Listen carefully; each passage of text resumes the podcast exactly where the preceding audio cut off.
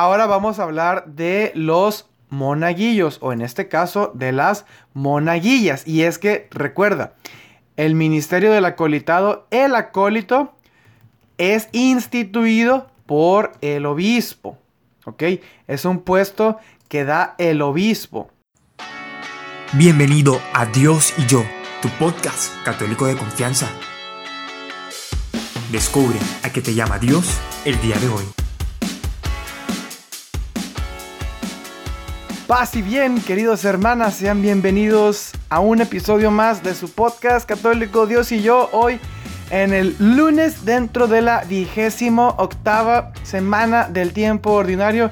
Yo soy Tony Figueroa, tu franciscano celular de confianza. Y el día de hoy no lo voy a hacer mucho de todos antes de comenzar el tema. Aquí en Dios y yo, el cliente siempre tiene la razón. Tú que nos estás escuchando es el que pide contenido, nosotros lo damos. Preguntamos por Instagram que sí que querías que hablara el día de hoy. Ustedes hablaron y aquí está el día de hoy. Vamos a hablar de un tema un poquito, pues es controversial, ¿eh? no les voy a mentir. Es controversial pero pues les voy a dar ahí a lo mejor unas razones. A lo mejor no te convencen, pero pues quizás aprendes algo nuevo, ¿no? El día de hoy vamos a hablar de por qué debería o no debería, pues yo digo que no debería, ¿por qué no debería de utilizarse monaguillas? O sea, que mujeres participen en este servicio. Ya sé, miren, de entrada, una... Este, espero no no ofender a nadie. Probablemente sí voy a ofender a alguien. Espero que no, pero pues. Este, esto lo hago con la mejor intención del mundo. Eh, no, no soy misógino, no soy machista. Se lo pueden preguntar a mis amigos. Ya sé que todos los bichos. Luego dicen que dicen eso siempre, ¿no? Pero bueno, no voy a hablar mucho de eso. Pero no, no es, no es misoginia, no es machismo, es un fundamento. Eh, pues quiero creer yo, quiero sentir yo pues en las sagradas escrituras, en la enseñanza de la iglesia, ¿no? En la enseñanza tradicional que tiene dos mil años existiendo de parte de la iglesia, ¿no? Entonces, vamos a entrar un poquito primero en la materia de cómo estamos el día de hoy, ¿no? El día de hoy, al día 12 de octubre del 2020. Y por cierto, hoy es 12 de octubre. Feliz día de la raza. El día de hoy llegó Cristóbal Colón, pero en 1492 por allá en las islas del Caribe llegó la poderosísima España, llegó la religión católica, le pasó lo mejor que le pudo haber pasado a este continente americano. Fuimos parte de la gloriosa hispanidad y también hoy pues reforzando esto de la hispanidad, pues día de Nuestra Señora del Pilar. Entonces, pues celebramos el día de hoy este gran legado que tenemos al, ver, al haber sido parte y pues todavía por nuestra historia y nuestra cultura, parte de la hispanidad que nos trajo la lengua, que nos trajo la cultura, que nos trajo la civilización, que nos trajo la fe, la única fe que salva, ya hablábamos de eso en un episodio pasado, si no lo has escuchado te lo recomiendo que lo escuches, fuera de la iglesia no hay salvación. Pero bueno, dicho todo esto, vamos a comenzar hablando de la situación en cómo se encuentra la iglesia el día de hoy. Y es que antes que nada tenemos que hacer una diferencia porque algunos de ustedes a lo mejor dirán, oye Tony, pero es que los acólitos solamente pueden ser hombres. Efectivamente, por eso es su término correcto. Yo dije monaguillas o pues monaguillos como se les dice en general, ¿no? Y es que hay que distinguir acólito y monaguillo no es lo mismo, ¿ok? El acólito es un ministerio conferido por el obispo a un hombre preparado Muchas veces sucede que estos hombres son seminaristas en el camino a convertirse en diáconos y por después sacerdotes. Entonces, como un primer paso, por así decirlo, se les confiere el ministerio del acolitado. Se convierten en acólitos. Ahora, este ministerio del acolitado no es solamente para seminaristas preparándose para convertirse en sacerdotes, sino que también laicos que viven su vida común y corriente, hombres casados, hombres solteros que trabajan o lo que quieran, pueden recibir este ministerio. El ministerio del acolitado tiene una larga historia dentro de la Iglesia Católica. Dale like a la publicación, me encorazona, deja tu reacción en Instagram, no sé cómo se llamen ahí. Comenta, compártela, di un comentario, haz lo que quieras. Y podemos hablar un poquito más de los ministerios dentro de la Iglesia Católica, los llamados ministerios laicales, que son solamente para hombres, el acolitado y el lectorado. Pero bueno, sabemos que los ministerios son conferidos por el obispo y solamente a hombres. Ahora vamos a hablar de los monaguillos, o en este caso de las monaguillas. Y es que, recuerda, el ministerio del acolitado, el acólito, es instituido por el obispo. ¿Ok? Es un puesto que da el obispo. El monaguillo, en cambio, o la monaguilla, no es un puesto instituido por el obispo, sino que, pues vámonos, vámonos directamente a de dónde surge esto, ¿no? Y es que, pues generalmente la idea es que el servicio al altar lo hagan acólitos, precisamente hombres instituidos para este servicio. Sin embargo, por el contexto de las diferentes diócesis del mundo, muchas veces no es posible tener suficientes acólitos para todas las parroquias de toda la diócesis. No es posible instituir a tantos acólitos. Por lo tanto, y tampoco se pueden instituir tantos lectores. También les digo, eso es otro tema, ¿no? Entonces, ¿qué es lo que se hace? Se permite que laicos sin la institución, sin el título, realicen. Y aquí encontramos eso específicamente en el Código de Derecho Canónico de la Iglesia Católica. Canon 230, párrafo 1. Los varones laicos que tengan la edad y condiciones determinadas por decreto de la conferencia episcopal pueden ser llamados para el ministerio estable de lector y acólito, mediante el rito litúrgico prescrito. Sin embargo, la colación de esos ministerios no les da derecho a ser sustentados o remunerados por la iglesia. Aquí encontramos, ¿no? Lo que estábamos hablando, que el acólito es un ministerio instituido, se cumplen algunas características, algunos requisitos y un hombre puede ser instituido acólito por su obispo y por los requisitos los pone cada país. Ya decíamos, ¿no? Tradicionalmente la idea se busca que los que hagan las lecturas en misa pues sean ministros lectores instituidos que el servicio al altar lo hagan ministros acólitos instituidos. Sin embargo, la realidad es que esto no se puede lograr en muchas partes. Entonces, ¿qué nos dice el Código de Derecho Canónico? Por encargo temporal, los laicos pueden desempeñar la función de lector en las ceremonias litúrgicas. Asimismo, todos los laicos pueden desempeñar las funciones de comentador, cantor y otras a tenor de la norma del derecho. ¿Y qué es lo que pasa? Entre estas otras funciones que menciona el Código de Derecho Canónico, se encuentra el servicio al altar que regularmente realizarían ministros acólitos. Y precisamente, ¿qué es lo que dice? Laicos. Todos los laicos. A diferencia del canon anterior, dice los varones laicos. En este caso dice los laicos.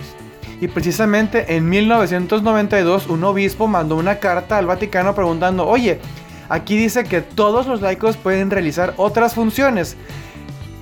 Todos los laicos pues se refiere a hombres y mujeres. Esto quiere decir que también mujeres pueden hacer servicio al altar. Y el Vaticano respondió sí.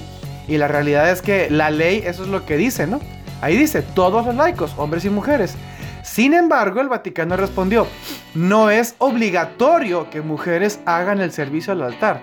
Y también es bueno que se mantenga la costumbre de que solamente hombres realicen el servicio al altar. Porque de aquí han surgido muchas vocaciones sacerdotales y otras cosas que citan, ¿no? Entonces, esta ha sido la práctica tradicional. Durante toda la historia de la iglesia, los acólitos eran los que realizaban el servicio al altar.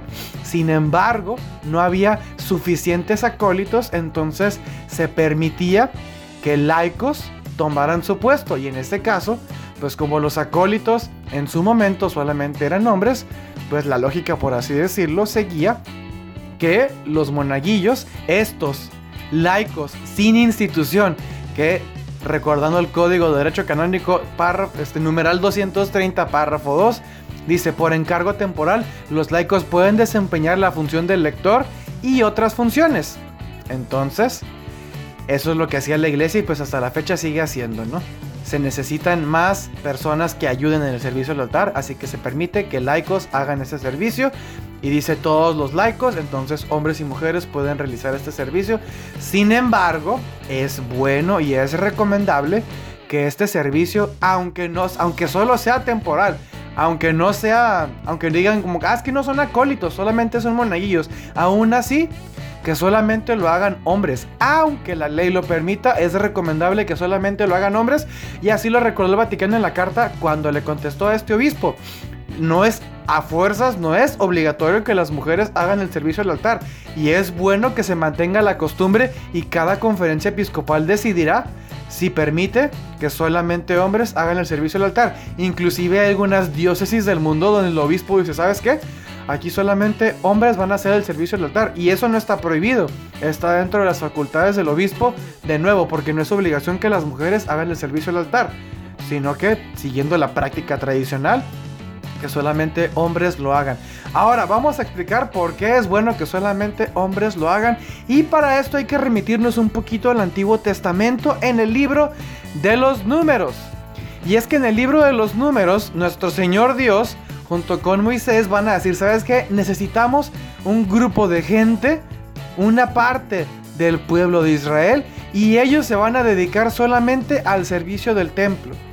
Y esta tribu, esta parte del pueblo de Israel, son los levitas. Y ahí el Señor en múltiples veces recuerda, los hijos, los hijos hombres de los levitas, se encargarán y serán consagrados para el servicio en el templo los sacerdotes del Antiguo Testamento, los sacerdotes de el templo judío eran hombres. Los que ayudaban a los sacerdotes judíos en el templo eran hombres. Y esta costumbre siguió dentro de la Iglesia Católica, pues no solamente es costumbre, sino por así decirlo, un mandato implícito de nuestro Señor Jesucristo. Esto lo menciona San Juan Pablo II en Ordenatio Sacerdotalis que así lo dispuso nuestro Señor Dios, por lo tanto, solamente los hombres pueden ser ordenados sacerdotes. Y a lo mejor tú dices, pues eso ya lo sé, ¿eso qué tiene que ver? Para allá vamos. Es que a través de la historia de la iglesia, el acolitado siempre se ha reconocido como una función sacerdotal. Y como te decía, encontramos este antecedente en el libro de los números y en todo el Antiguo Testamento en los levitas que servían en el templo. Por así decirlo, el pueblo de los levitas era una casta, un grupo sacerdotal. Todos ellos eran consagrados sacerdotes, por así decirlo, entre comillas. No como tal, solamente algunos levitas eran sacerdotes. Sin embargo, los que ayudaban al sacerdote judío, pues también tenían esta característica de ser, ejercer funciones sacerdotales. Y la Iglesia Católica así lo reconoció. Cuando nace la Iglesia Católica, pues los sacerdotes judíos dejan de tener sentido e inclusive dejan de existir. Habrá muchos judíos que no se quisieron hacer católicos, pues ellos pues muy su onda, pero igual terminan quedándose sin templo, así que ya no tiene sentido que tengan sacerdotes y los levitas, por así decirlo, desaparecen. Pero en la Iglesia Católica pues existe el nuevo sacerdocio en nuestro Señor Jesucristo que se le da solamente a los hombres, el diaconado, el presbiterado y el episcopado. Estas órdenes sagradas. ¿Sí?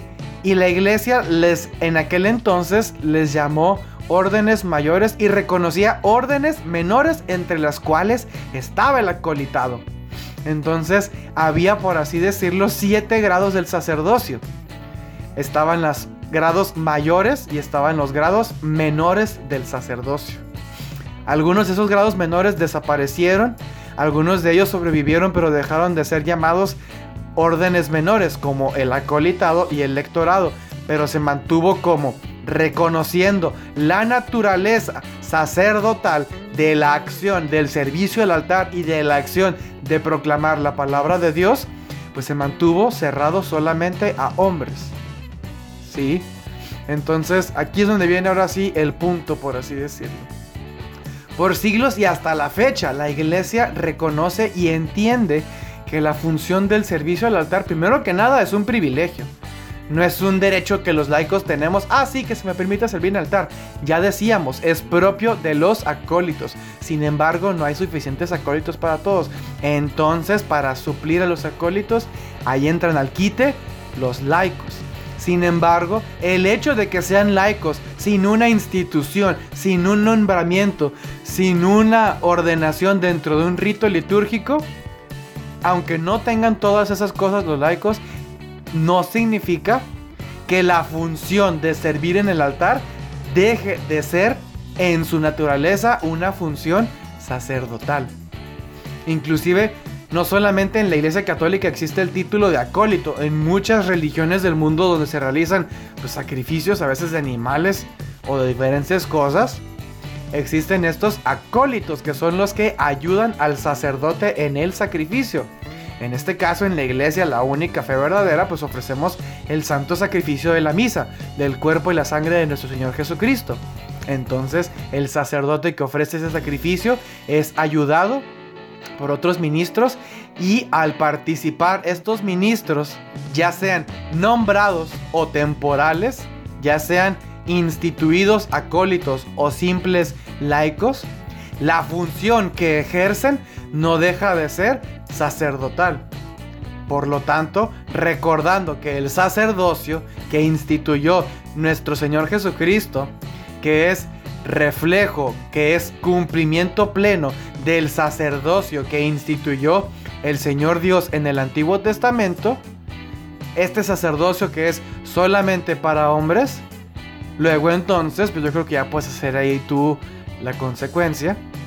Si el sacerdocio solamente es para hombres y el servicio al altar, seas acólito o seas un laico común sin nombramiento, el servicio al altar es una acción sacerdotal, Luego entonces esta acción sacerdotal debería de ser ejercida solamente por hombres.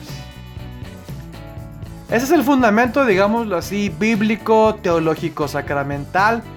Hay muchas otras razones, ¿no? Por ejemplo, ha habido estudios que se han hecho y hablan de que, por ejemplo, un porcentaje altísimo, arriba del 60, que es alrededor del 70 u 80% creo, de los sacerdotes, de los presbíteros, Dicen que comenzaron su vida dentro de la iglesia como monaguillos. Entonces, imagínate permitir que solamente hombres sean monaguillos.